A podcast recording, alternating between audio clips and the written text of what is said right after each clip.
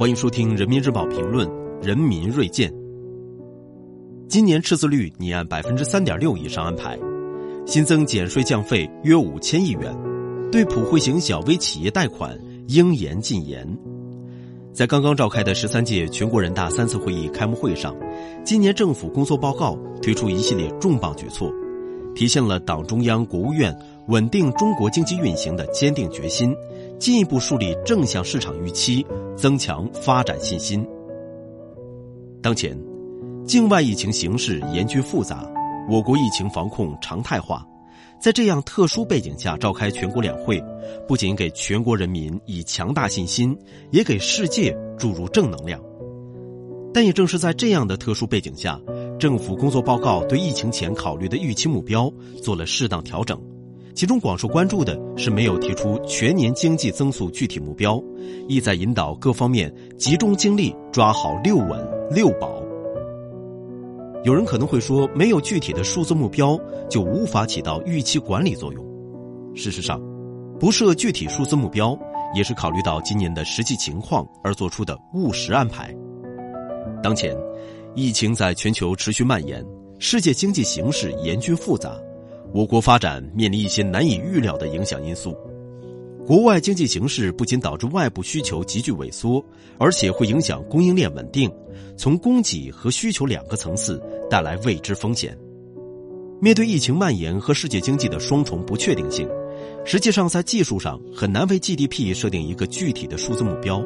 即便强行设计一个，万一将来出现难以预知的情况，就很可能会自缚手脚，绑架宏观政策。正因此，以不设具体数字目标来应对瞬息万变的国内外形势，这是科学务实、实事求是的体现，是为了更加灵活的应对不确定性。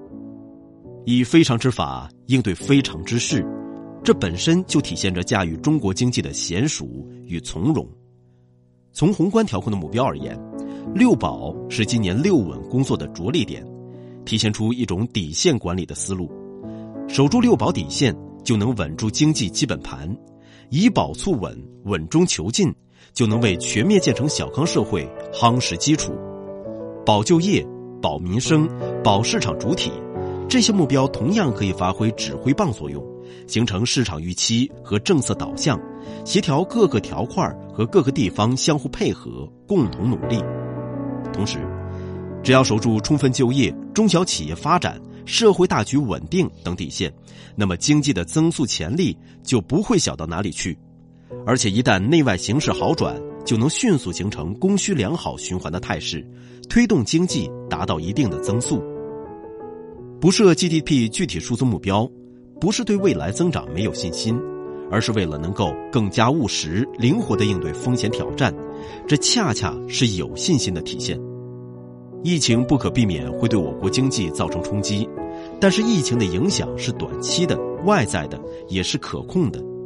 我国经济长期向好的基本面没有改变。今年四月以来，中国经济社会发展延续改善势头，消费潜力逐步释放，复工复产成效显著，新动能不断生长，复苏势头强劲，向好态势明显。就连国际媒体也坦陈。中国先于世界其他地区重启经济，复苏步伐不断加速，给新兴经济体带来了希望。可以说，即便不设 GDP 具体数字目标，只要真正落实好六保任务，我们同样可以决胜脱贫攻坚，全面建成小康社会，完成全年经济社会发展主要目标任务。看待一个国家的发展，不能只看短期经济指标。实际上，一个国家的制度模式、价值观念和内在的凝聚力，发挥着更为长期的作用。从这个视角来看，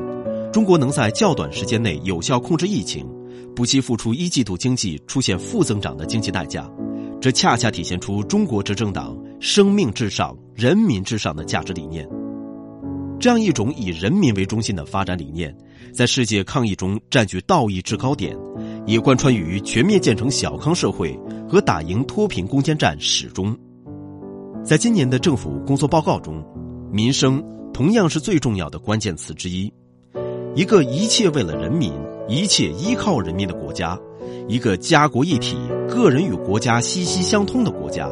将能够更好激发十四亿国民的力量，这将为中国经济长期向好发展提供动力源。这正如今年的政府工作报告所言，当前的难关一定能闯过，中国的发展必将充满希望。也正如世界上绝大多数人预期的那样，中国在疫情过后会更强大。